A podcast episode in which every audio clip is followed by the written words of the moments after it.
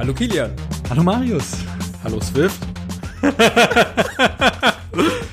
ja, willkommen zur ersten neuen Hallo Swift Folge mit Gast. Heute mit Marius, aus, bekannt aus dem Swift.de Slack für alle, die uns dort schon kennen. Marius, wer bist du so? Ich bin, wie man schon wahrscheinlich gehört hat, Marius. Ähm, ich arbeite für DeepL, mache dort die macOS App hauptsächlich und ähm, ja, bin eigentlich ganz gut zu diesem Thema passend dabei, weil ich mache ganz viel RX Swift, so, so beruflich und ähm, Combine ist natürlich ein sehr interessantes Thema, was wir heute ansprechen werden. Bei DeepL bist du ja. Ich will ja eigentlich nicht wirklich Werbung machen, aber die, ich finde gerade die macOS-App ziemlich fancy mit dem, äh, du kopierst Dinge einfach doppelt und dann werden die übersetzt. Und das ist schon echt praktisch, finde ich. Habe ich sehr oft schon benutzt. Dankeschön. Genau, du hast gerade schon geteasert. Äh, heute wollen wir über äh, Functional Reactive Programming, gerade im Kontext von Combine und äh, RX Swift sprechen und was es damit so auf sich hat.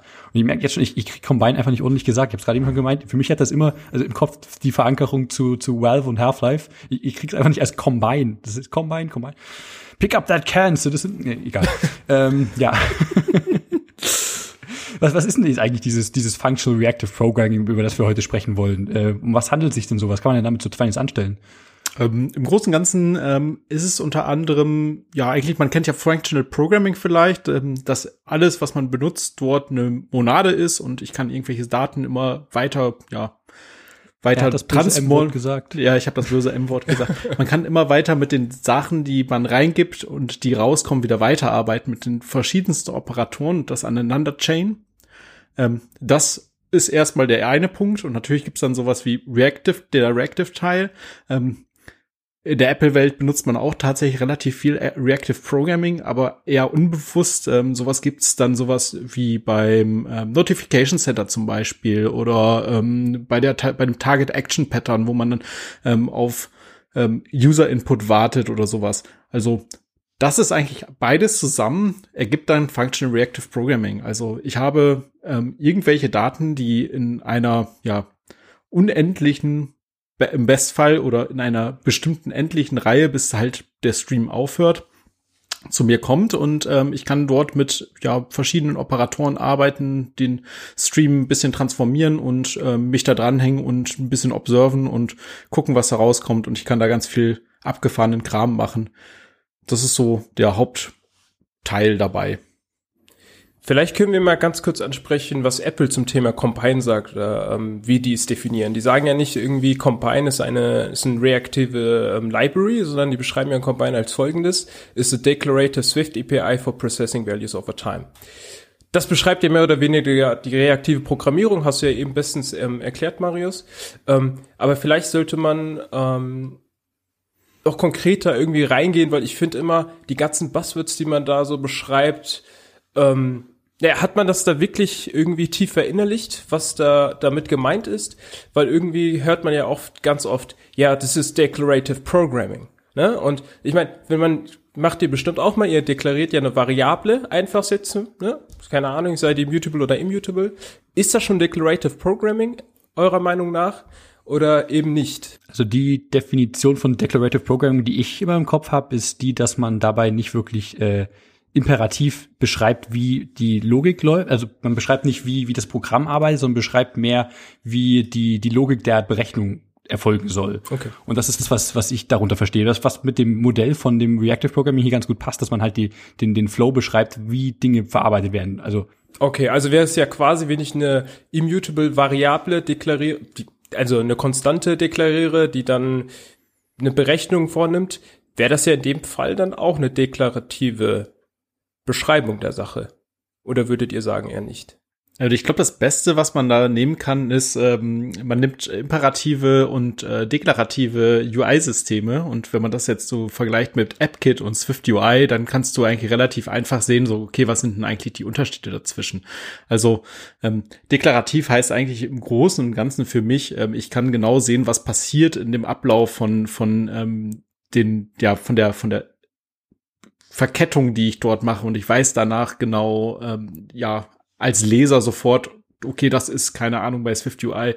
Dieser Text ist fett, der ist rot, der hat einen Border drum. Und das weiß ich dann sofort und ist nichts implizit irgendwie ähm, darüber beschrieben, weil jetzt zum Beispiel das Ding irgendwo eine Ableitung hat oder sowas, sondern es wird definitiv immer in einem bestimmten Kontext gesetzt und ich kann das einfach so runter ja, lesen und ich kann das dadurch verstehen, was da passiert. Ja, was ich halt so hinaus will, ist, ich glaube, es ist voll schwer in unserer Welt, das klar strikt zu trennen, weil ähm, auch selbst im Combine hast du ja Konzepte, wo du imperativ mal pro, ähm, programmierst, ne? Also keine Ahnung, mit diesen Pass-Through-Subjects oder wie die heißen beispielsweise.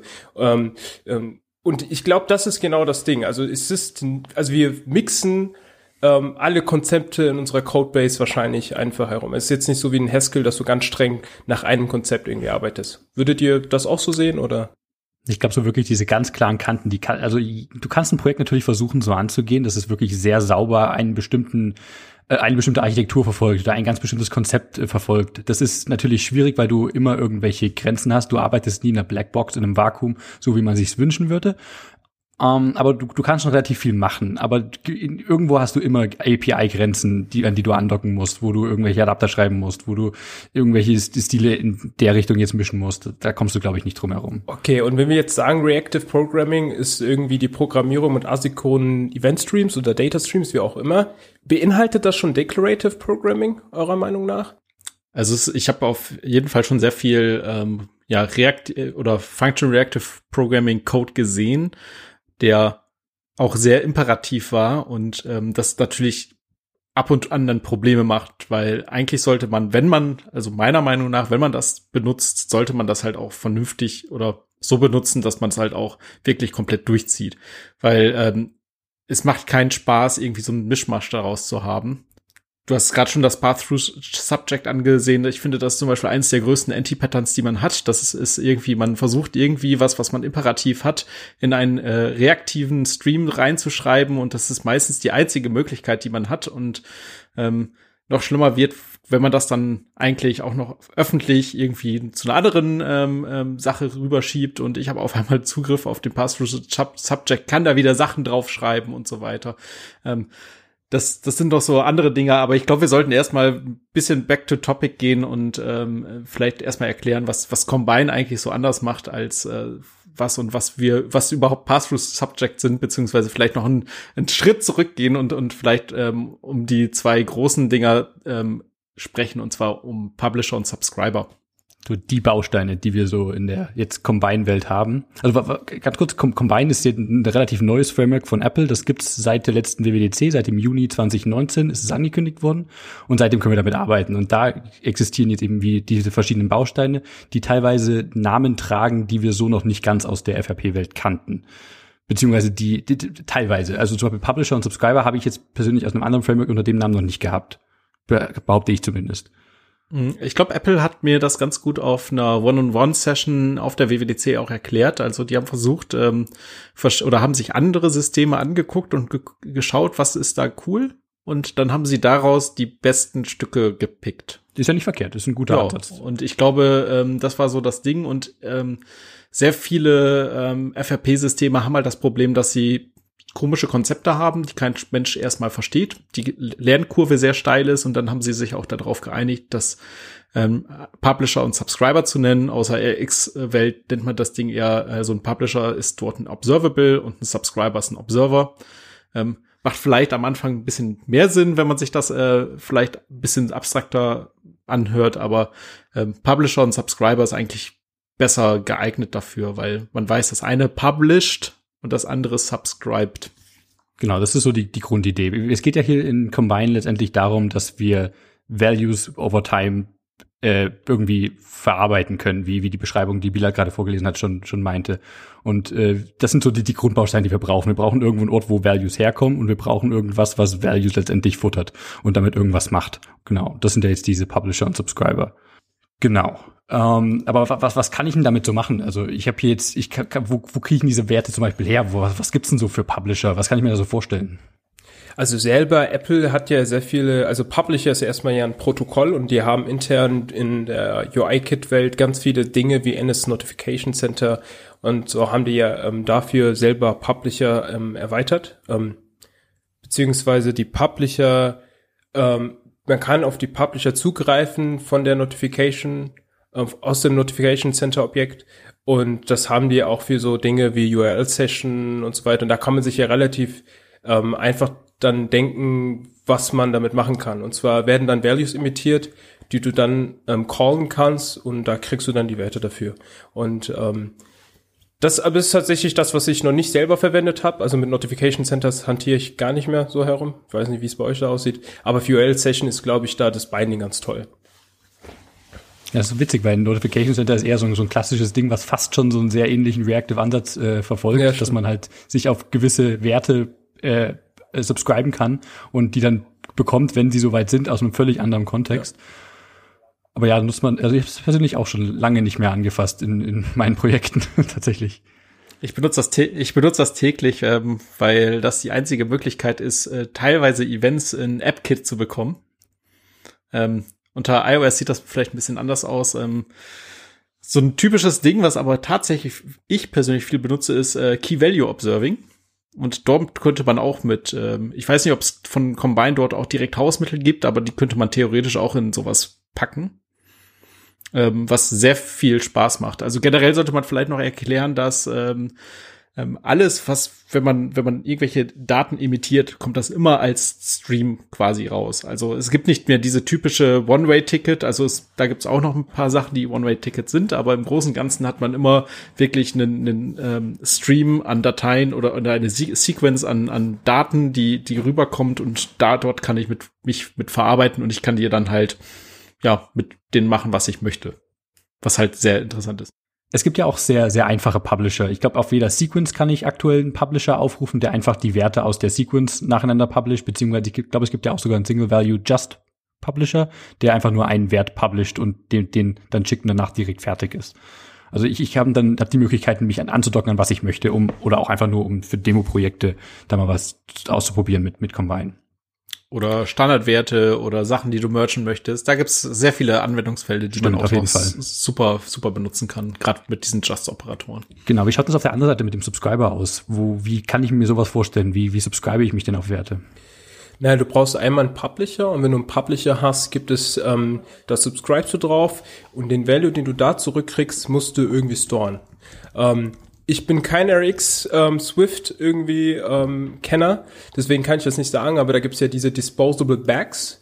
Ähm, die haben wir in Combine nicht, da haben wir stattdessen das Any Cancelable.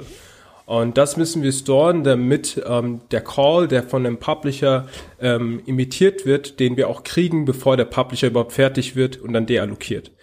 Und ja, da kriegen wir dann die Values, die in dem Stream, die aus dem Stream kommen. Also, wie ich das jetzt verstanden habe, ist Sync ein möglicher Subscriber, den ich dran schalten kann, wo ich dann eine Closure überreichen kann und damit irgendwas machen. Genau, und da kannst du auch den Fehlerwert, ähm, also kannst du die Completion insofern ähm, checken, dass der, ähm, dass der Stream quasi ähm, erfolgreich war oder nicht erfolgreich war und ähm, kannst dann, äh, kommt dann, kommst dann an das Value dran. Was vielleicht ganz interessant ist, ähm, also wenn man sich daran hookt. Erst ab dem Zeitpunkt, wo man wirklich einen Sync drauf aufruft, wird auch die ganze Chain abgearbeitet, die davor passiert. Also davor passiert halt einfach erstmal gar nichts. Ohne Subscriber keine Values. Genau. Ohne Subscriber keine Values, weil wo soll's auch hin? Das ist ein guter Punkt auf jeden Fall. Genau, Bilder, du hast gerade mit angesprochen, äh, Thema Fehler, das geht ja auch irgendwie. Und die sind ja, glaube ich, die sind ja ein bisschen anders. Die, die sind ja normal, keine normalen Werte, die durchgereicht werden durch die Chain. Du hast ja beispielsweise einen Publisher, den du beschreibst als ähm, als, also du hast eine Chain aus Publishern, was du in der Regel ja auch machst. Ich glaube, das haben wir noch nicht angesprochen, ist, dass du die in der Regel Type Erase in Anführungsstrichen, indem du quasi noch eine Chain aus any Publishern hast, die einen Wert X zurückliefern und die einen möglichen Fehlerwert äh, mit zurückliefern. Dann kannst du natürlich auch spezifizieren, dass du keinen Fehlerwert hast, haben willst oder dass das gar nicht möglich ist. Dann spezifizierst du das halt als Never. Ähm, und genau, und dann kriegst du dementsprechend, ähm, kannst du entweder das Error Handling betreiben oder ignorierst es und kannst damit dann dementsprechend das anstellen, was du willst. Und der Marius hat ja auch eben angesprochen, die Chain wird dann natürlich durchgeführt, wenn du subscribest. Und das Tolle ist, da sprechen wir mal später wahrscheinlich dann drüber, hast du dann auch die Möglichkeit mit anderen ähm, Operatoren ähm, beziehungsweise mit, das sind nicht wirklich Operatoren, aber da, da gibt es die Möglichkeit, die Art und Weise, wie die Chain aufgerufen wird, ähm, zu, ähm, das Verhalten zu definieren. Und ähm, ein bisschen später mal dazu, also beispielsweise beim Teaser äh, Multicast und Share, ähm, da kannst du das Verhalten einfach spezifizieren, wie sich die Chain verhält. Aber sprechen wir mal später lieber drüber. Okay, da kommen wir noch zu. Ja, was vielleicht auch interessant ist, ähm, wir haben es ja gerade schon eigentlich angesprochen mit, ähm, man kann bestimmte Sachen kreieren. Also es gibt so, so ein Part von Creation. Ähm, das ist eigentlich auch eine sehr sinnvolle Sache. Vor allen Dingen kann man auch durch diese Creation einfach oder alte APIs, die man schon hat, weil ich habe jetzt zum Beispiel eine alte ähm, URL-Session, die ich antriggern möchte, kann ich dann sogar damit umbasteln, dass die dann mit einem, zum Beispiel mit einer Extension, mir auch dann, dann nicht einen Closure zurückgibt, sondern auch wirklich einen richtigen ähm, Subscriber. Nee, was ist es? Ein Publisher? Ein Publisher? und ähm, das ist das Schöne daran ist, ähm, dort gibt's halt auch verschiedene Typen dafür, die das machen können. Oder ich kann auch direkt mir meine ähm, direkt meinen eigenen erzeugen und ich kann dort wirklich alte API-Formate nehmen und die dann wirklich um mappen oder ummodeln, ohne dass ich jetzt sagen muss, okay, ich muss meine ganze alte API wegschmeißen, sondern ich kann erstmal halt oben drauf flanschen. Hier, das Ganze ist jetzt mit Combine ausgestattet und ich kriege äh, meine ähm, Value, Values over Time und kann mich da dran ähm, per Sync subscriben und ab geht die Post. Also das ist schon eine sehr coole Sache, die man da machen kann. Ähm, vor allen Dingen ist das eine relativ low-hanging fruit, die man da sich pickt. Ähm, weil das ist gar nicht so kompliziert, das selber zu schreiben. Also ähm, das ist nicht so, also man, das ist keine Rocket Science oder sowas. Also man kann wirklich erstmal den bestehenden Code benutzen, den man hat, und dann bindet man vielleicht seine neuen Sachen, die man haben möchte, wirklich mit Combine ein und kann den alten Kram einfach erstmal links liegen lassen. Genau, ja. Also so das, was du ja ansprichst, ist beispielsweise das Pastoral Subject, was du vorhin ja als Anti-Pattern bezeichnet hast. So hart wäre ich vielleicht nicht, einfach aus dem Grund, in der Regel arbeitet man ja, was heißt in der Regel, aber es kann ja durchaus vorkommen, dass man mit Legacy Code arbeitet. Und für mich, ich beschreibe Legacy Code nicht irgendwie als einfach nur per se schlechten Code, sondern Code, den du zu warten hast, den du aber nicht von heute auf morgen refactoren kannst, weil der einfach alt ist und er funktioniert, der ist toll getestet. Und da kannst, hast du einfach die Möglichkeit, wie du schon eben beschrieben hast, mit diesem Passage Subjects eine tolle, einen tollen Rapper drum zu bauen, der sich schön reactive dann ähm, nutzen lassen ähm, lässt. Und das finde ich echt. Was, was ist so ein Pass-Through Subject jetzt eigentlich? Das ist ja ein Subject, das ist ja weder Publisher noch Subscriber. Das ist ja was anderes. Es ist in der Tat beides. Es ist ein Publisher und ein ähm, Subscriber. Und das ist interessant, ja. Ähm, aber das, also, äh, also ich gebe schon durchaus, wie gesagt, den Mario Re Marius recht teilweise. Ähm, aber ich würde per se, ich bin, ich bin eh kein Fan von irgendwie zu sagen, per se etwas ist ein Anti-Pattern, weil man muss immer vom Anwendungsfall halt dementsprechend evaluieren. Aber nochmal zurück, ähm, wenn du viel Legacy-Code hast, und das ist durchaus möglich in der iOS-Welt, ich meine, ne, iOS-Entwicklung ähm, gibt es mittlerweile schon etwas länger und auch Swift ähm, existiert jetzt schon mittlerweile ein bisschen länger. Alles, was älter ist als gestern, ist Legacy-Code. Genau, und ähm, ja, da gibt es einfach die Möglichkeit, dass du ein Pass-Through-Subject hast, da sagst du halt ähm, ähm, über die G G Generics ähm, hast du halt die Möglichkeit, den Type zu spezifizieren. Das ist ein Pass-Through-Object, der ein Value ähm, imitiert von String und einen möglichen Error-Wert halt zurückgibt. Und dann kannst du über Send ähm, ein Value imitieren, ja. Und das ist halt, wenn du imperativen Code hast, relativ cool, weil es flexibel und kannst dann trotzdem reactive auf das ähm, Pass-Through-Subject zugreifen. Am besten erase du das Ganze noch zurück und ähm, kannst dann damit weiterarbeiten. Also das ist so, wie ich es verstanden habe, jetzt eine, eine prima Schnittstelle, um, um meinen neuen Reactive Code anzudocken an meine bisherigen Imperativen. Genau, Code. also so würde ich das sehen. Ich weiß nicht, was Marius dazu sagt, aber ist auf jeden Fall, ja, würde ich so, würde ich so sehen. Ich kann da jetzt nicht so hundertprozentig was über zu, zu ähm, ja, zu zu Combine sagen. In, in der RX Swift-Welt würde ich es wahrscheinlich ein bisschen anders machen. Ähm, da das Thema aber eher Combine ist und nicht RX Swift, würde ich das erstmal außen vor lassen. Ähm, mir ist es immer nur wichtig, dass eigentlich diese Dinger internal bleiben, also am besten irgendwie private oder sowas, ähm, damit halt nicht irgendwie Schabernack getrieben wird, weil der findige Entwickler denkt dann sich da auf einmal, oh, das ist ein Path-Through-Subject, da kann ich auch mir Events, äh, beziehungsweise da kann ich neue Sachen imitieren und wenn die Dinger halt public sind, dann kann das halt jeder. Und das ist halt irgendwie uncool, weil dann kommen nämlich Seiteneffekte rein, die man sich nicht, ja, ja, vielleicht nicht gerade will oder sonst irgendwas. Also das sollte schon wieder zu einem Publisher werden, wenn das irgendwie veröffentlicht werden sollte. Auf Leaky Abstractions sollte man immer achten, dass man da nicht zu viele Sachen nach, nach außen preisgibt. Genau. Ja, das ist, das ist ein ganz, ganz wichtiger Punkt. Das sollte man auf jeden Fall darauf achten, dass man dementsprechend das Ganze schön entkapselt und nicht irgendwie sichtbar macht. Ne? Ähm, ja. Was vielleicht auch noch interessant ist, dass natürlich jede Sequenz auch mal irgendwann zu Ende sein kann. Zum Beispiel, wenn ein Error passiert, ist das Ding halt zu Ende. Oder auch, ähm, wenn ich dann einfach das Ding beende, ist das be zu Ende. Also dann gibt's halt nichts mehr Neues. Da gibt, glaube ich, im Kontext von dem URL-Session-Call, wo man jetzt immer zurückdenkt, kann man auch gut sich vorstellen, weil sowas haben wir alle schon mal gemacht, recht viel Sinn. Ich rufe Daten irgendwo ab und die Daten sind halt irgendwann da oder der Fehler ist da, aber ich habe auf jeden Fall was bekommen und da kommen nicht noch mehr Werte. Also vielleicht genau. im Kontext von HTTP 2, vielleicht kann man das irgendwie weiter abstrahieren, da kommen vielleicht doch noch Sachen, aber das ist ja Implementationsdetail. Aber theoretisch, also man muss nicht davon ausgehen, dass immer alles ähm, ja beendet, äh, beziehungsweise dass irgendwas auch beendet werden kann. Und man sollte da auch auf, auf achten, also dass gerade wenn bei irgendwelchen Fehlern, die passieren, dass man das halt immer im Hinterkopf behalten muss, äh, wenn man eigentlich erwartet, dass das Ding auch wieder weiter Sachen imitiert, ja, wenn das Ding halt einen Error schmeißt oder, oder beendet wird, dann ist das halt Ende. Da geht nicht weiter. Das ist ein guter Punkt. Wenn wir mal zum, zum URL-Session-Beispiel zurückgehen. Ich habe eine URL-Session, ich rufe irgendwo Daten ab. Jetzt bekomme ich mein Event, wo Daten drinstecken. Das ist ja dann meistens wirklich reine Daten, die ich so bekommen habe.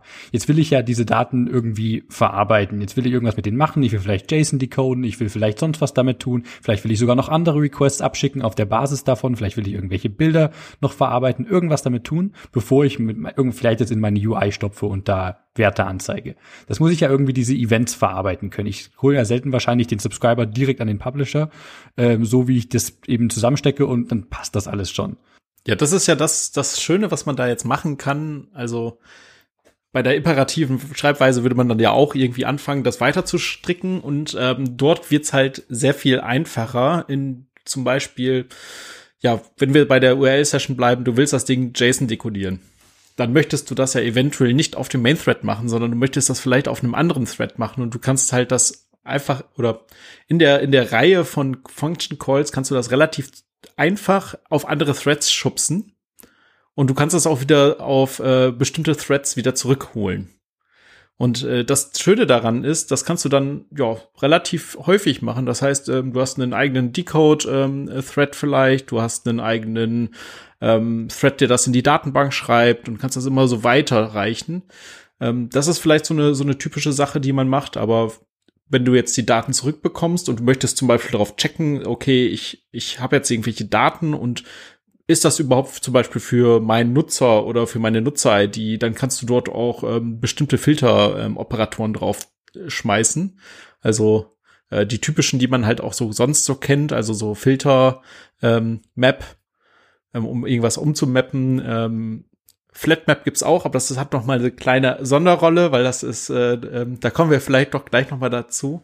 Ähm, und dann gibt's halt auch so, so Sachen wie Reduce. Also ich kann da wirklich sehr viele Sachen mit einstellen. Und das Schöne ist, es kommt halt immer wieder eine Sequenz an Daten raus und ich kann damit so weiterarbeiten, wie ich das halt vorher auch schon kannte. Ja, um, um vielleicht so dem Flatmap nochmal zurückzukommen. Ähm, Flatmap hat eine Sonderrolle. Dort kommt nämlich, äh, kann ich nämlich ein Observable nehmen und äh, das umformen in einen anderen Observable. Das was du meintest schon, Kilian. Also ich kann aus einem Call, den ich irgendwie mache, die Ergebnisse nehmen und dort, dort wieder raus einen weiteren Call antriggern. Das ist sehr praktisch. Also gerade im imperativen Code tut man sich da immer mal schwer, sobald man hier versucht, gerade bei mehreren URL-Requests die einander zu chainen und einen in Abhängigkeit von dem anderen zu machen und dann vielleicht nebenbei noch einen dritten. Und da die, die Abhängigkeiten sauber zu trennen, was wovon abhängig ist und was in welcher Reihenfolge gemacht wird, kann schon echt tricky sein. Und dann dann sauber noch mit Fehlern nebenbei umzugehen und das alles zu handeln, es macht echt ekelhaften Code irgendwann, wo man nicht mehr nachvollziehen kann, äh, wie das genau zusammensteckt. Und das geht, glaube ich, hier bedeutend einfacher. Ihr habt jetzt ein paar Mal schon die Disposables angesprochen, beziehungsweise die Cancelables. Wie, was hat's denn damit eigentlich auf sich? Ich hatte, also bei mir war das mal so, also um da mal kurz drauf zu kommen, wie ich angefangen habe, mit Combine zu hantieren, das ist eigentlich auch relativ frisch, ähm, paar Monate her. Also ich habe noch nicht in der WWDC mit angefangen. In der WWDC habe ich mich erstmal mit Swift UI ähm, irgendwie herumgespielt. Ähm, und zu den Anfangszeiten von Combine war es tatsächlich irgendwie so, ähm, dass du selber ähm, den, den, das Any Cancelable, was quasi ähm, eine Referenz auf dein Subscribe hält, ähm, selber canceln musst. Und zwar, wenn das Objekt ähm, ähm, deallokiert wird. Ähm, das macht jetzt Apple automatisch. Ähm, ich weiß gar nicht seit wann, ähm, aber es ist auf jeden Fall jetzt mittlerweile in Combine so, dass wenn du die Referenz hältst, das Objekt, wenn es deallokiert wird, dann dementsprechend auch das Any Cancelable, äh, beziehungsweise ähm, dein Any Cancelable, dein Subject cancelled. Dein Subs deine Subscription cancelled äh, um da vielleicht ein bisschen ähm, besser drauf einzugehen, also jedes Mal, wenn man Sync drauf macht, gibt's halt einen Cancelable Type zu, oder ein Cancelable zurück. Ähm, die muss man halten beziehungsweise man kann die auch nicht halten. Das Problem ist dann, dass wir in den klassischen Retain, Retain Cycle reinkommen. Und sobald ich dort ähm, ja, irgendwie eine Referenz auf Self habe, dann ist halt äh, blöd. Ähm, wenn ich keine Referenz auf Self habe, dann hängt das Ding da einfach weiter drin rum und äh, fragt mir immer weiter lustig die Sachen ab, die eventuell imitiert drauf werden. Ähm, die Idee dahinter ist, dass ich die Dinger halt canceln muss, also man kennt es eventuell noch aus ähm, dem Notification Center, da gibt's das ähnlich. Da muss man sich auch wieder deregistrieren. Also musste man mal früher. Angeblich sollte das heutzutage nicht mehr funktionieren, äh, oder das sollte heutzutage funktionieren, wenn man das irgendwie mit dem Blockkram macht. Das scheint aber auch nicht immer zu funktionieren. Also das ist immer so eine kleine Sache, aber man ähm, muss da immer drauf aufpassen. Aber die Idee dahinter ist, dass äh, ich eine Referenz dazu halte und ähm, den typischen Kram, den ich da eigentlich mache. Ich äh, baue mir ein Set von ähm, Andy Canceables und ähm, versuche alles, was ich irgendwie da subscribe, reinzuschmeißen. Genau, und da hast du ja auch die Möglichkeit, dass du es einmal deklarierst und dann halt auf eine klassische Art und Weise einfach ähm, irgendwie, keine Ahnung, self any cancelable ähm, ist gleich meine Subscription. Ähm, wann, wann neigst du dazu zu sagen, hier, ich nehme jetzt meine ähm, Set Collection irgendwie, die dann äh, meine Any Cancellables dort und wann sagst du, ähm, ja, das brauche ich jetzt nicht? Ähm, also wenn man natürlich, also es gibt bestimmte Situationen, wo man eventuell selber den Cancelable äh, freigeben muss. Ähm, mir fällt jetzt gerade keine auf, aus dem Stehgreif ein, aber es, es gibt definitiv welche, wo man dann bestimmte Sachen macht und dann die selber freigeben muss. Ähm, ich glaube, ich habe aktuell in meiner Codebase keine einzige drin, die wirklich ähm, komplett immer gehalten wird, aber es wäre zum Beispiel ein valider, valides Ding, wenn die Applikation startet und ähm, ich muss so oder so nichts freigeben, dann brauche ich das Ding auch nicht speichern, weil es, wenn es mit der App beendet wird, dann ist auch okay. Ähm, keine Ahnung, irgendwelche so globale Sachen, die ich vielleicht mir benötige und die ich irgendwo anders reinschiebe. Das ist vielleicht möglich, kann man machen.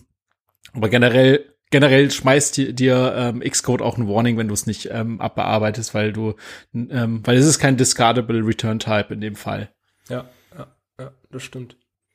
Also ich glaube, der, der Rule of the Thumb ist, äh, also der gute alte Daumen, was man da so, so macht, ist tatsächlich, äh, wenn du einen hast, kannst du theoretisch das als ein Property reinschmeißen und das nutzen, aber sobald du eigentlich mehr als zwei hast, dann kannst du das auch benutzen. Also es ist sehr, sehr, also es ist sehr unwahrscheinlich, dass du explizit diesen einen Cancelable, äh, any Cancelable baust, um, um etwas zu beenden. Also das so ein typischer typischer Fall wäre, ich bin in einem View Controller, habe mich auf Sachen subscribe von irgendwie von meinem View Model und ähm, wenn der View Controller freigegeben werden, sollen bitte auch die Subscriptions von meinem View Model freigegeben werden, damit a mein View Controller freigegeben werden kann und b mein View Model. Okay. Das sind so die typischen Sachen. Ähm, klar gibt's Ausnahmen, aber ich glaube, die sind eher selten. Klingt gut. Äh, Bilal, du hattest vorhin noch äh, Multicast und Share angesprochen. Was ist, was ist das eigentlich? Was kann man damit Feines machen? Vielleicht sollte ich davor mal Futures ansprechen, beziehungsweise Future Type. Ähm, ja, was macht, also, was macht denn der Future Type? Der Future Type ähm, ähm, hilft jemanden oder hilft dir persönlich direkt ähm, asynchronen, asynchronen, asynchronen Code eher zu rappen, schöner zu rappen. Ja, also das heißt, du hast jetzt ein Snippet von asynchronen Code, ähm, Code, dann kannst du den Feature Type spezifizieren, was selber ähm, ein Publisher ist, in Anführungsstrichen, also es konformt zum, ähm, zum Protokoll. Ähm, und da hast du die Möglichkeit zu sagen, mein Future ähm, ist als Type String und gibt vermutlich auch einen Error zurück, kannst du dann dementsprechend spezifizieren oder auch sein lassen und hast dann ähm, als erstes Argument in der Closure den Promise, was dann entweder ein Value imitiert oder halt ein, Fehler. Das ist ja an sich relativ ähnlich zu dem Result, den wir letztes Mal nochmal kurz angesprochen hatten, was entweder dann Wert ist oder kein Wert, nur dass der Wert halt noch nicht da ist, sondern in der Zukunft irgendwann da sein wird. Hoffentlich, wenn es keinen Fehler gibt. Und wo da halt der Unterschied drin liegt zu einem anderen Publisher, was, was man sich ja auch fragen kann, also ich meine, du kannst das Ganze ja auch mit einem Any-Publisher machen. Also du kannst ja entweder ein Future spezifizieren oder einen Any-Publisher und kannst mit dem Any-Publisher genau das, genau das gleiche machen, ähm, was du mit dem Future machen kannst. Der Unterschied liegt darin, dass das einmal gecallt wird. Das heißt, wenn du den asynchronen Code laufen lässt und du mehrere Subscription hast, wird das einmal gecallt. Das heißt, wenn du eine ex ähm, expensive Operation hast, macht das natürlich definitiv Sinn. Eventuell muss, muss man halt dann gucken, ähm, den Future Type dazu nutzen. Ähm, weil die Subscriptions bekommen dann dementsprechend alle ähm, den Wert. Aber das wird, wie gesagt, nur einmal durchgeführt. Also der Future, bei dem ist klar spezifiziert, der kann nur einen Wert schicken und der sendet danach auch gleich seine Completion im Sinne von, er ist fertig. Und das ist nicht bei einem beliebigen Publisher, wo halt theoretisch beliebig viele Werte kommen können und vielleicht auch nie eine Completion. Genau, die Operation wird einmal durchgeführt. Also diese asynchrone Operation wird einmal durchgeführt. Und ähm, genau, das kann Sinn machen, muss man sich halt überlegen. Ähm, hat natürlich auch andere Effekte, wenn man das falsch verwendet. Und ähm, Any Publisher ähm, führt diese Operation immer wieder aus. Das heißt, wir haben jetzt einen asynchronen Code, der keine Ahnung, er hat einen Content irgendwie herunterlädt oder was auch immer, ähm, BLE, ähm, eine Kommunikation durchführt über BLE oder was auch immer. Und dann wird das beim Any Publisher so durchgeführt, dass da, wo du dich subscribest, das hat, was der Marius eben beschrieben hat, wird genau diese Operation immer neu durchgeführt. Und das mit dem Share ist das Tolle, dass du dann beim Any Publisher spezifizieren kannst, wenn du es zurückgibst, Punkt Share und dann verhält er sich wie ein Future. Das heißt, ähm, das, was dein Any Publisher macht, wird dann auch nur einmal durchgeführt. Das Ganze ist ein bisschen abstrakt in, im ersten Moment so, hä, warum muss ich das denn machen und äh, wie, wie genau funktioniert das eigentlich? Ähm, das wird dann erst meistens klar, wenn man vielleicht eine, eine Source hat, aber verschiedene Dinge machen möchte. Zum Beispiel ähm, geht man nicht mehr dahin und sagt, äh, ja, ich möchte jetzt ähm, ich kriege einen String rein und versuche da irgendwie verschiedene Sachen rauszupicken und das an verschiedene ähm, UI-Outputs zu hängen, dann wäre das jetzt theoretisch so, wenn ich das ohne den Share mache, würde das ähm, würde zum Beispiel die die äh, der URL-Call äh, dreimal ausgeführt werden, weil ich mich dreimal subscribed habe. Und wenn ich einen Share dazwischen pack, dann weiß er, okay, ja, ähm, dann äh, sehe ich hier, ich habe einen Share dazwischen und dann speichert er quasi einmal das weg und dann imitiert er das für alle ähm, Subscribe-Werte einmal und das ist sehr viel ressourcenschonender. Das klingt in der Tat ziemlich praktisch. Äh, Marius, du hattest schon ein paar Mal jetzt äh, angesprochen, dass du eher aus der RX Swift Szene kommst und äh, Szene kommst und das äh, schon oft benutzt hast. Wo liegen denn da die, die Unterschiede zu Combine? Was, was hat's denn mit dem Framework so auf sich? Ähm, ja, das, der, der Hauptunterschied ist, dass RX Swift ähm, aus der Reactive ähm, IO-Geschichte, beziehungsweise aus der Reactive X-IO-Geschichte kommt. Also die Ursprünge kommen da eigentlich von ähm, dem großen Microsoft. Ähm, tatsächlich. Ähm, die erste RX-Applikation ähm, äh, beziehungsweise RX-Framework kommt aus dem RX.net. Ähm, das ist sehr spannend. Ähm, das ist äh, auch dieser ganze Reactive Programming Kram, das ist schon alles uralt. Also das ist kein neues Ding, was jetzt irgendwie total fancy ist oder sowas. Also React reaktive Systeme ist ja nichts Neues. Das witzig, dass du das ansprichst, weil ich, äh, ich habe schon oft mal so eine Einführung in Reactive Kram gelesen, wo als Beispiel, als Ursprungsbeispiel immer Excel aufgeführt wird, was ja auch irgendwie eine reaktive Geschichte ist. Von wegen, ich habe hier mal verschiedene Kalkulationen, die irgendwo stehen, was so eine Kette ist und irgendwo oben mittendrin oder oben ändere ich einen Wert und diese ganzen Kalkulationen laufen einfach wieder durch reagieren auf diesen neuen Input, den ich gegeben habe. Genau, also das, äh, Excel ist tatsächlich die die beste Be also das beste Beispiel als User Interface, um reaktive Systeme zu beschreiben, ähm, weil man kennt es fast immer und man ändert halt Werte und die Werte ändern sich über die Zeit und ähm, dort kannst du ja auch selber sagen so okay ich möchte gerne einen Subscribed auf einem bestimmten ähm, Feld machen und wenn sich das Feld ändert sollen bestimmte Sachen passieren. Also Excel ist tatsächlich ein sehr gutes Beispiel um das ein bisschen zu vergleichen.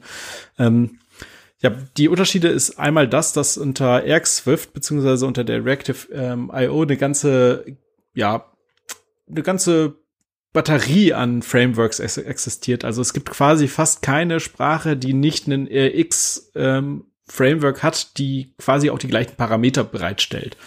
Ähm, das ist sehr interessant, weil ähm, ich arbeite unter anderem mit meinem Windows-Kollegen, der da auf .NET unterwegs ist und wir können uns halt verstehen, wenn wir in Streams sprechen.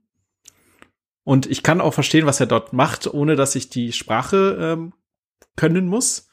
Ähm, Gleiches für, keine Ahnung, JavaScript oder, keine Ahnung, TypeScript oder ähm, ja, name it, uh, you get it, so, so nach dem Motto. Ähm, das ist, das ist schon ganz cool. Ähm, und ich benutze vor allen Dingen das, äh, also ich wäre gerne auf Combine umgestiegen. Ähm, geht leider nicht, weil ich noch alte macOS-Versionen unterstützen muss und die Deployment-Targets sind natürlich von RX Swift ein bisschen besser als das, was uns Combine bzw. Apple liefert. Und ähm, wenn man das Ganze auch noch auf den Server bringen möchte, läuft RX Swift auch noch auf dem äh, Linux-System. Das ist natürlich echt praktisch, wenn man so das gemeinde Framework hat oder wie du schon sagst, eine Sprache sprechen kann und dieselben Grundideen, auch sogar dieselben Operatoren nutzen kann, egal wo man gerade unterwegs ist. Combine ist ja dadurch, dass es gerade jetzt erst 2019 rauskam, beziehungsweise von Apple announced wurde, Ende 2019 dann tatsächlich erst äh, im ersten Stable Xcode zur Verfügung stand, um damit Apps zu publishen, noch relativ frisch. Und ich glaube, man kann es erst ab iOS 13 und macOS, äh, wo sind wir gerade? Äh, 15. 15, 15, 15, genau, äh, nutzen. Und so hat man natürlich das Problem, dass man oftmals das nicht als Deployment-Target äh, nutzen kann. Auf Arbeit sind wir im iOS-Kontext noch dazu darauf angewiesen, dass Dinge auf iOS 12 laufen, weil unsere Endkunden letztendlich nicht alle auf dem aktuellsten Stand sind. Normalerweise, also typischer Weg ist ja immer N-1 zu so sagen an der Stelle, das aktuelle und das davor noch zu supporten. Es gibt natürlich die paar Verrückten da draußen, die noch gefühlt iOS 7 supporten heutzutage. Aber das ist in der macOS-Welt natürlich nicht anders. Die App soll ja laufen, nicht nur auf dem aktuellsten System, sondern auch auf, auf mehr Kundensystemen. Und da ist man darauf angewiesen, dass die Sachen natürlich laufen. Weißt du zufällig, was RX Swift in dem Fall supportet? Äh, ich meine, also alt. Äh, ich muss gerade, ich muss, ich muss, ich muss gerade äh, überlegen. Ich habe so lange nicht mehr. Also ihr interessiert euch wahrscheinlich mehr für ähm, ähm, für die iOS-Geschichte. Na, nee, ich muss jetzt nicht sein. Ich frage mich bloß generell. Also das gibt's ja schon seit ein paar Jahren auf jeden Ach Fall. So. Also du wirst wahrscheinlich dann. Äh, ja, ich, ich meine, äh, RX Swift geht ab iOS 8 los. Das ist schon sehr stabil. ähm, und ja, Combine halt dementsprechend ab iOS 13. Ich weiß nicht gerade die macOS und die tvOS und die Linux-Targets, wie es da genau ist. Ähm, aber das ist das ist so die, die großen Sachen, die dahinter stehen. Die drei großen Plattformen, macOS, tvOS und Linux. nee, also auf jeden Fall sehr cool, dass man da die Möglichkeit natürlich hat, gemeinsame Sachen zu machen. Das war, glaube ich, in der, der alten ARC Swift-Folge, die ich schon mal im Podcast hier bei Hallo Swift war, auch der Fall, dass, dass Ben meinte, dass sie mit den Android-Kollegen da auf derselben Codebase, beziehungsweise auf derselben Codebase, aber auf den, denselben, derselben Sprache letztendlich gesprochen haben, die sie da, was sie für Operatoren benutzen und wie sie die Streams verarbeiten. Das ist schon echt praktisch. Das macht zum Beispiel Kickstarter auch. Also Kickstarter, da, da ist das tatsächlich so, die ähm, iOS und Android-Entwickler sprechen sehr nah aneinander, beziehungsweise die setzen sich hin, bauen ein neues View-Model. Das View-Model wird zusammen im Pair-Programming gebaut auf einer Sprache, die die quasi, also einer schreibt, der andere sagt die Operatoren. Das ist ein bisschen anders so. Das ist ja faszinierend. Das ist super faszinierend und dann nehmen die einfach die fertige Implementation und übersetzen die einfach noch in die andere Sprache. Nicht schlecht. Das finde ich, finde ich ein sehr cooles Konzept. Das, ich finde das auch super, das Konzept. Äh, das funktioniert wahrscheinlich ganz gut, wenn man sich auf bestimmte Sachen einigt. Natürlich gibt's dann noch so andere Sachen. Ähm, vielleicht kommen wir dazu, dass, dass wir natürlich auch verschiedene UI-Bindings haben unter RX Swift und Combine. Also ähm, Combine hat jetzt nicht so ein typisches äh, ja, UI-Binding, was man eigentlich kennt, sondern äh, das UI-Binding von Combine ist, ist Swift UI. Das ist eine interessante Beschreibung, aber klar, gibt total Sinn. Vor allen Dingen, ähm, eigentlich benutzt es ja dann auch quasi schon jeder. Also jeder, der irgendwie mal mit Ad State oder sowas gearbeitet hat und hat da irgendwelche Werte, Werte rübergeprügelt, hat einfach under the hood auch Combine benutzt. Und ähm, das sind auch vielen Leuten gar nicht irgendwie bewusst, dass man damit dann schon arbeitet ist sehr schwer, da die, die Grenzen genau zu ziehen. Was ist Combine, was ist Swift UI, wo, wo hört das eine auf, wo fängt das andere an? Genau, also das, das ist schon sehr interessant, weil ohne Combine kein Swift UI, ohne Swift UI wahrscheinlich kein Combine. Also das, das ist schon, schon sehr interessant und ich glaube auch, dass äh, wir in Zukunft viel, viel mehr Combine-Kram noch sehen werden, weil ähm, solange in Swift nicht Async Await irgendwie drin ist und es gibt noch die Futures von ähm, nicht zu vergleichen mit dem Future Type, äh, die Futures von äh, Swift Neo, die auch noch äh, für asynchrones Programming äh, benutzt werden und äh, das ist auf jeden Fall ein sehr interessantes Ding. Ähm, die UI-Bindings äh, auf AX Swift heißen dementsprechend AX Coco. Äh, da ist dann alles dabei, was man so braucht, um ähm, UI-Kit oder App-Kit-Sachen zu kom äh, kombinieren oder beziehungsweise dran zu flanschen. Das sind so die Hauptunterschiede. Das ist aber dann ein extra Paket, so dass das außerhalb von, von AX Swift irgendwie liegt. Das muss man extra mit, mit reinziehen. Habe ich das richtig verstanden? Ähm, es ist quasi eine Dependency, also da drin und ähm, hm, okay. du kannst, du kannst es, also du musst es explizit importieren. Okay, also die halten es wirklich getrennt voneinander. Das ist nicht Teil von der RX Swift schon von Nein. aus. Also ich finde diese RX-Welt teilweise so krass, einfach aus dem Grund, es ist ja nicht nur irgendeine Third-Party-Dependency, die man sich ins Projekt reinholt. Also ich finde es ja echt krass, wie langlebig schon ähm, diese Community da ist. Also ich, also ich weiß nicht, wie es bei dir ist, Kilian, oder ich weiß, würde mich auch interessieren, Marius, wie du dazu gekommen bist, aber ich habe immer mal so ein bisschen überlegt, ja, es sind echt coole Features, die man da so ähm, bringt. Aber wie gesagt, es ist ja nicht nur irgendeine Third-Party-Dependency, sondern A, die ist groß. Zweitens, die ändert komplett die Art und Weise, wie du Code schreibst, ja, von heute auf morgen. Also bist mehr oder weniger. Sagen, wie du es machen solltest, nicht wie du es tatsächlich dann tust. Ja, ja, aber ich meine, mit haben wir ja eben angesprochen, mit mit ähm, gibt also zum Beispiel jetzt gibt's sowas wie Pass-through-Subjects, also bist du wirklich gezwungen, komplett von heute auf morgen deine komplette Codebase umzustellen oder wie ist es mit Eric Swift?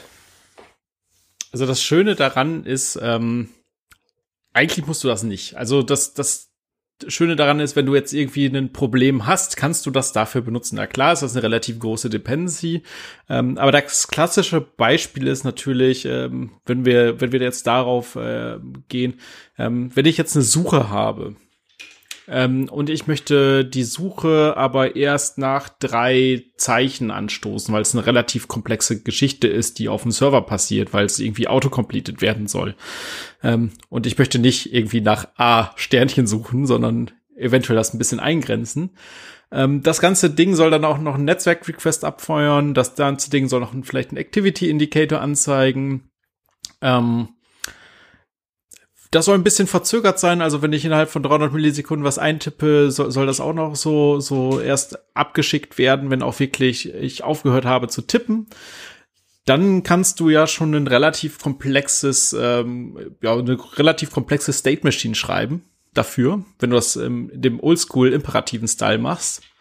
Und ähm, du musst sehr viele Sachen auch vernünftig benennen, damit man den Codeflow nachher auch weiß oder auch wenn, vor allen Dingen, wenn ein anderer Entwickler das anguckt, so, okay, wie funktioniert das genau? Hier kommen irgendwie Target Actions rein, hier ist ein Delegate für Changes oder, oder ähm, für den, für den Value-Kram, der, der in dem Textfield steht. Hier muss ich vielleicht, äh, wenn der Nutzer ähm, das eingetippt habe. Ich brauche einen Timer, der irgendwie invalidiert wird. Ähm, was mache ich mit dem Netzwerk-Request, wenn ich neue Sachen eingebe? Ich muss das an das UI binden. Ich muss die Inactivity Indicator anzeigen. Ich muss Error-Kram machen und so weiter und so fort.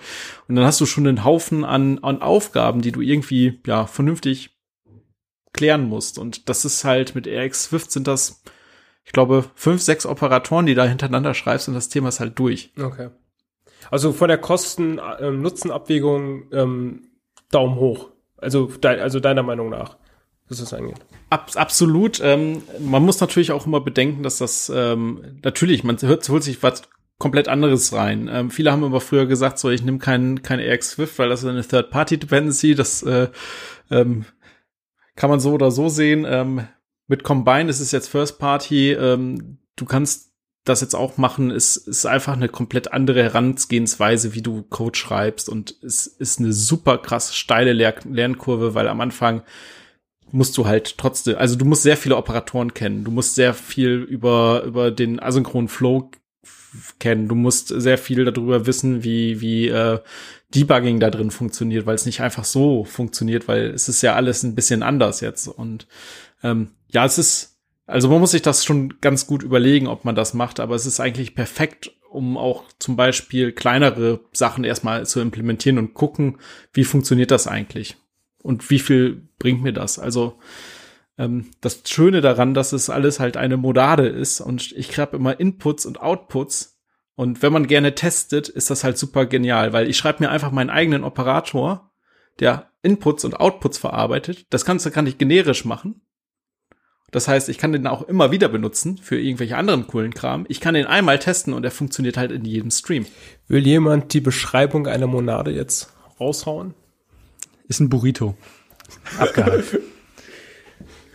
Nee, ähm, aber bei mir ist es nicht anders. In, in kleineren Projekten habe ich äh, Swift schon ein paar Mal ausprobiert, aber ich habe es noch nie als die Dependency in, in komplexere Sachen mit reingezogen gehabt. Einfach nur, weil ich mich nicht sicher damit fühlte, das, das wirklich sinnvoll zu nutzen. Und hätte ich vielleicht mal ausprobieren können, auf jeden Fall, äh, aber da hätte ich viel umschreiben müssen, damit ich glücklich gewesen wäre. Der große Vorteil in Combine, wie, wie Mario schon sagt, ist es halt, es ist eine First-Party-Dependency. Es ist von Apple supported, die API ist so drin, ich meine, ich gehe nicht davon aus, dass die API von Eric Swift unstable ist, aber die API von Combine wird Apple jetzt supporten müssen, so wie sie ist, maximal Fixes machen können. Und das ist halt da. Und egal, ob ich das Projekt jetzt neu anfange oder schon jetzt hier weiter maintaine, sobald lang meine Deployment-Targets hinhauen, kann ich das halt nutzen. Und ich kann es halt auch anfangen, für kleinere Sachen zu nutzen. Und ich muss mich nicht schlecht fühlen dafür, wenn ich RX Swift reinziehe, das an einer Stelle äh, in zehn Zeilen nutze und ansonsten die paar MB, die das sonst halt mit dem Projekt verursacht, dann halt einfach hinnehme. Und Combine ist eh schon vorhanden. Das kann ich viel einfacher, glaube ich, jetzt die meine ersten Schritte wagen damit. Ja, was ich halt so interessant fand, ich habe ja viele Sessions, ähm, Sessions sage ich, Podcast-Folgen von, von, von John Sandel und so auch mir mal angehört und da gab es viele, die gesagt haben, hey, Eric Swift, da bleibe ich jetzt, ich finde Combine nicht so toll. Klar, ähm, die Bindings sind so, nur mit der UI sind jetzt nicht so, ähm, vielleicht so gut wie bei Eric Swift. Ich kann es jetzt nicht beurteilen, aber es ging halt da davor hervor im Podcast. Ähm, aber für mich persönlich, was ich so bis jetzt gesehen habe von Combine, ähm, ist das eine verdammt, verdammt, eine verdammt gute Library. Also ich habe lange nicht mehr so eine gute ähm, Library verwendet, die, wie du schon sagtest, ähm, einfach sehr stable ist. Nee, haben es also die Apple auf jeden Fall was, was Gutes einfallen lassen, beziehungsweise gut zusammengesucht und äh, anscheinend recht sauber implementiert, weil bisher läuft äh, eigentlich alles ganz, ja. ganz sauber. Ja, allein das, allein das äh, äh, Error-Handling da ist halt schon viel, viel geiler als das, was in Air Swift da ist. Ähm, und das ist schon ein Chapeau, also Hut ab. Das ist schon ganz gut gelaufen. Auch das Debugging ist, glaube ich, ich habe es noch nicht selber ausprobiert, weil ich weiß, wie meine Streams funktionieren, wie ich selber schreibe. Ich brauche das nicht. Ähm, genau, ich, ich brauche das nicht, aber es soll auf jeden Fall einfacher zu debuggen sein als AX Swift. Da ist relativ viel, ähm, ja, kruder Code zwischendrin. Ähm, den man erstmal nicht versteht, was da passiert. Ähm, und es ist halt auch noch schneller als AX Swift, also Combine. Also das so? ist halt auch noch, also performancemäßig ist das auch noch on the top drauf. Also das ist halt auch interessant. Nicht schlecht. Ich meine, ich hast es schon ein paar Mal angesprochen. Thema Debugging. Wie, wie gehe ich da überhaupt vor, wenn ich so einen Streamer an Daten habe? Wie, wie, wie gehe ich denn da ran? Ich kann, kann ich da einfach einen Breakpoint irgendwo zwischen reinsetzen und anfangen, meine, meine Daten mitzulesen? Oder? Ähm, ja, kannst du. Das Problem ist, ähm, es ist nicht so einfach, das, das zu lesen, weil das, das Problem ist halt, ähm, viele Sachen, die du machst, werden asynchron laufen. Und äh, wir wissen ja, wie gut ähm, Thread-Debugging über einen anderen Thread ist, der das anstößt. Und ähm, es ist halt nicht dieser typische, okay, ich kann genau sehen, wo das alles herkommt.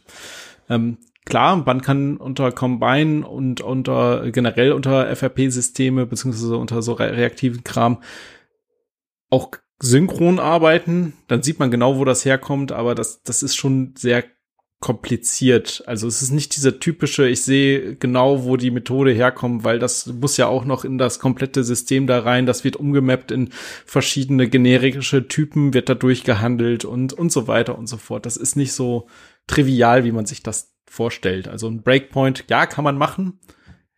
Meistens hält er dann so oder so erstmal beim ersten Mal an, weil er subscribt sich und er sagt dir Bescheid so, ja, okay, du subscribe jetzt da drauf und danach ähm, wird's dann halt schon ein bisschen schwieriger. Du kannst die Sachen ausfüllen, du wirst da reingeschmissen, aber du weißt dann halt nicht, wo die Werte im Großen und Ganzen herkommen das ist, kann zu einem Problem werden. Das Lustige, als ich dann zum ersten Mal gedebuggt hat, mein, mein Combine-Code, da habe ich mir echt gedacht, Apple hat sich einen tollen Witz überlegt, das Ganze einfach mal Print zu nennen.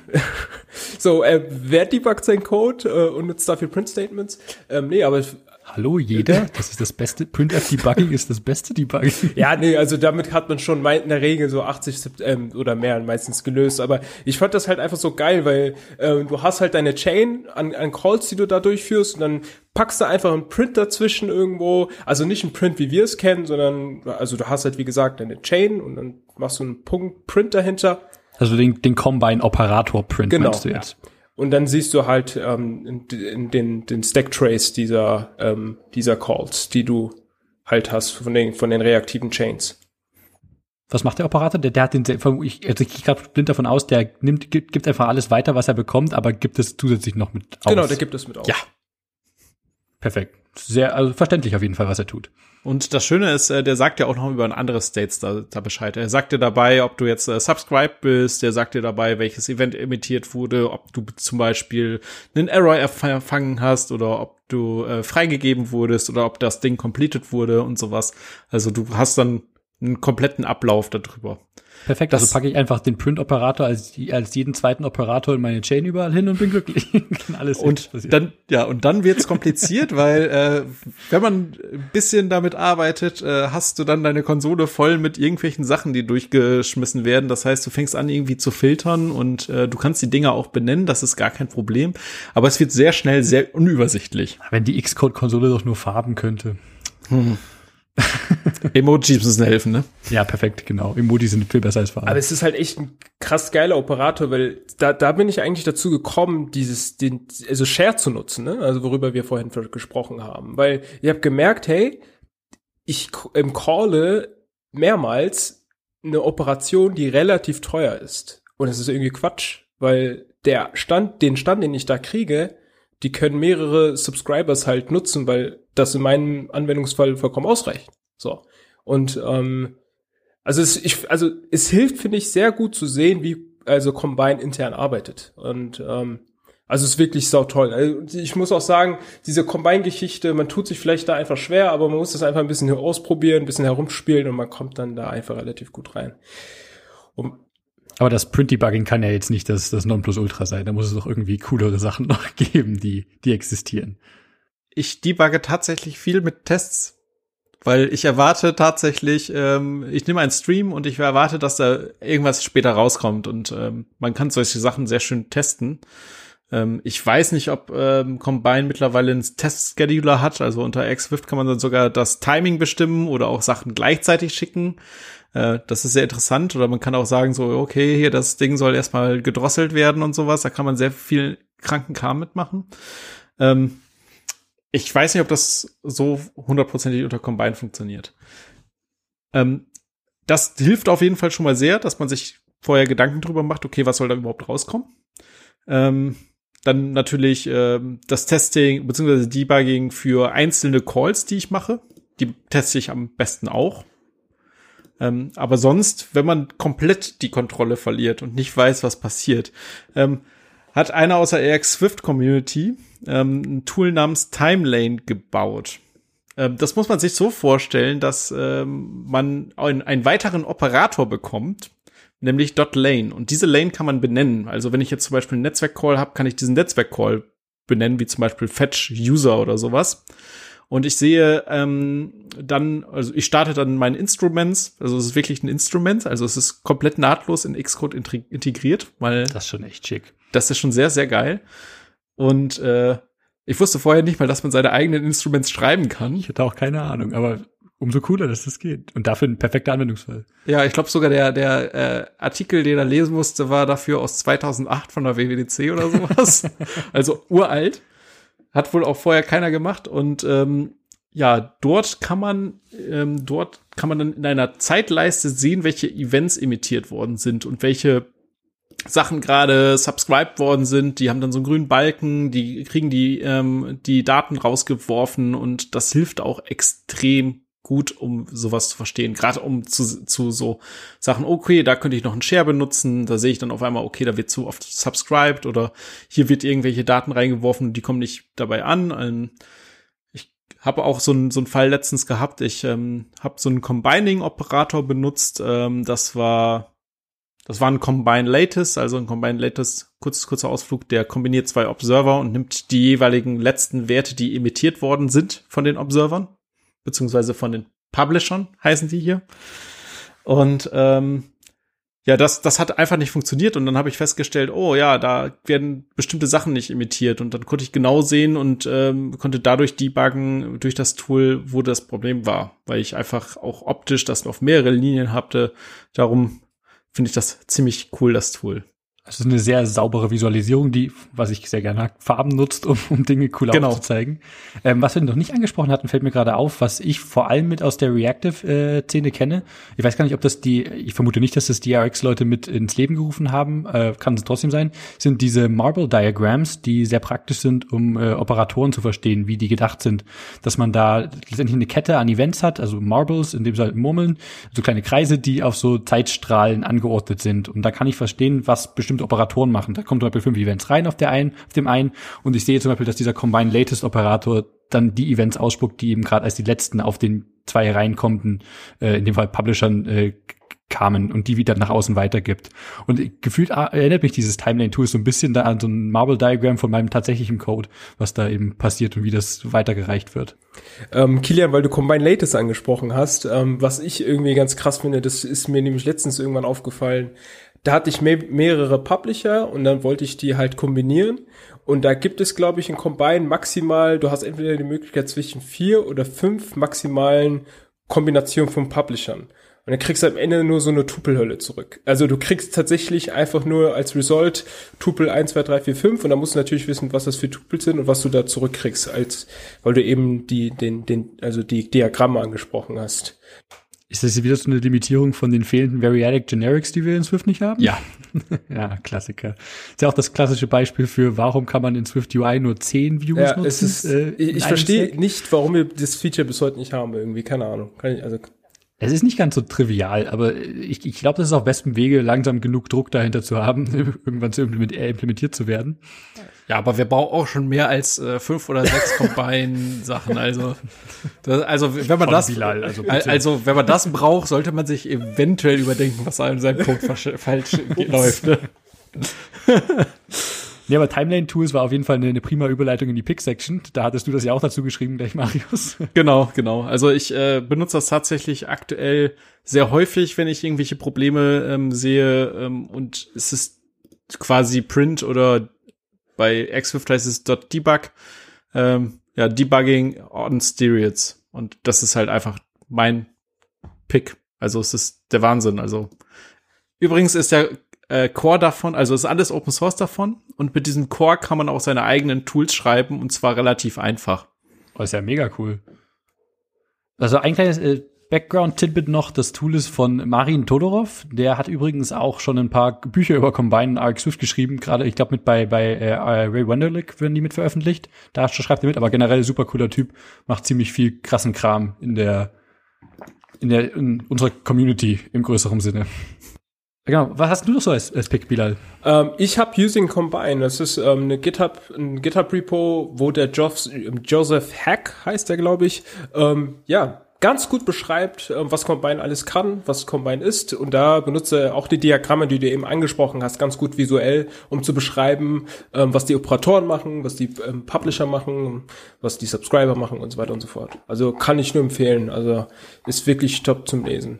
Das ist ein ganzes Buch, was der hier Genau, kostenlos genau. Also wirklich genial. Ähm, Starkes Ding. kann man Und Open Source. ja. Perfekt. Beste Kombo. Also wenn man Fehler findet, kann man die auch gerne gleich direkt korrigieren. Äh, Und jetzt fällt mir übrigens auch ein, weil ich vorhin ja über die ähm, ähm, wegen dem Multicast gesprochen hatte.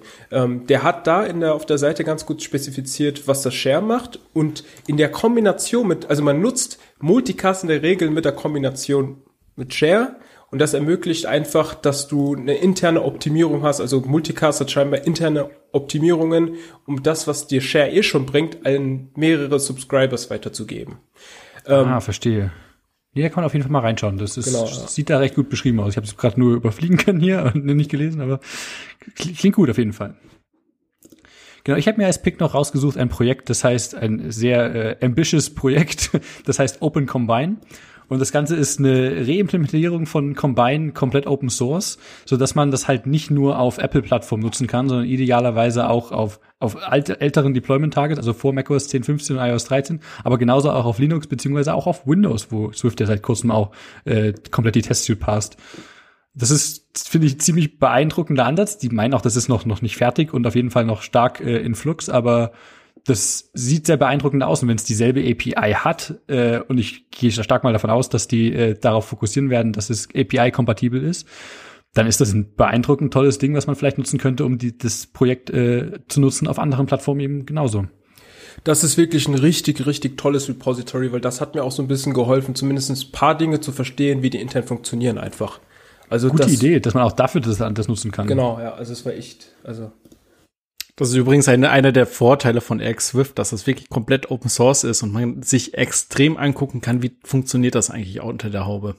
Das ist immer so ein, so ein Tipp, den man eigentlich noch geben kann, wenn man mal nicht weiß, wie etwas funktioniert. Schau mal einfach in den Quelltext, wenn es geht. Aber das, das bringt was. Und den am besten dann halt auch verstehen. Idealerweise. nee, cool. Das war auf jeden Fall eine, prima Einführung in das Thema Combine. Was kann man damit so machen? Was ist äh, FRP eigentlich? Wie vergleicht sich das mit Eric Swift? War, hat mir auf jeden Fall sehr viel Spaß gemacht, mit, mit euch darüber zu reden und mal ein bisschen zu lauschen. Danke für die Einladung. Vielen Dank fürs Dasein und vielen Dank, liebe Zuhörer, fürs Zuhören. Ähm, ihr findet uns für, für Rückfragen wahrscheinlich auf, auf Twitter, äh, generell at hallo Swift, hallo unterstrich Swift, aber euch finde ich auch auf Twitter. Also Marius, dein Twitter-Account, der ist? Der, der, meiner ist at äh, Marius und dann LAN, wie die LAN-Party. Ah, nice. ähm, ja, mein Twitter-Account ist refas ähm, unterstrich Bilal und ich versuche es mit der Nervosität demnächst noch ein bisschen besser hinzukriegen. Ich mach das Ach, alles Quatsch, das wunderbar hier. genau, mich findet ihr auch auf Twitter, at KilianKOE. Ja, und wie gesagt, hallo Swift generell. Ähm, ihr könnt auch gerne in unserem Slack vorbeischauen auf swift.de.slack.com, wenn ihr uns Fragen stellen wollt. Wir haben seit neuestem auch einen Raum im Matrix-Netzwerk ähm, auf dem Matrix Home Server. Der Raum heißt Hallo-Swift oder einfach nur zusammengeschrieben Hallo Swift, Doppelpunkt-matrix.org. Der ist auch mit dem Swift Slack-Raum äh, zu Hallo Swift gebridged. Das heißt, wer in einen reinschreibt, der schreibt auch gleich automatisch in den anderen. Schreibt uns, wenn ihr Feedback habt. Wir freuen uns darüber und vielen Dank fürs Zuhören. Bis zur nächsten Folge. Tschüss. Ciao.